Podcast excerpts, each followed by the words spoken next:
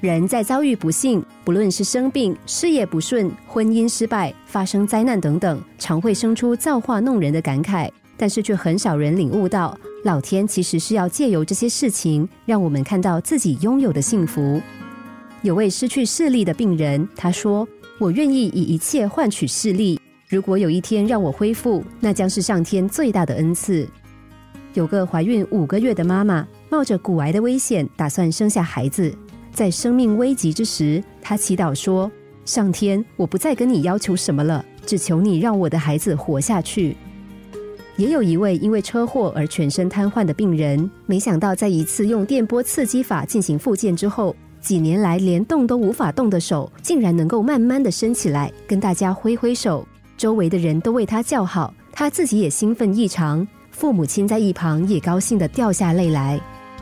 手能动、看得见，生孩子，这不是很理所当然的事吗？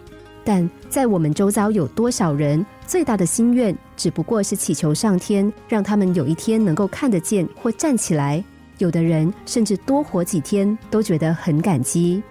倾听一些病人的谈话，会让人对幸福有不同的体会。其实我们早就拥有幸福，只是没有发现，还需要上天来提醒。俄国文豪曾经说过：“人类的不幸就在于不知道自己是何等的幸福。不幸的由来，因为看不见自己是幸福的；不满的由来，则是不知道自己早该满足了。大多数美好的人事物，人们总是要到失去或太迟了，才赫然发现。为什么不现在就发现呢？你有一份薪水还可以的工作，有一个还算健康的身体，还有几个爱你的家人和朋友。你觉得幸福吗？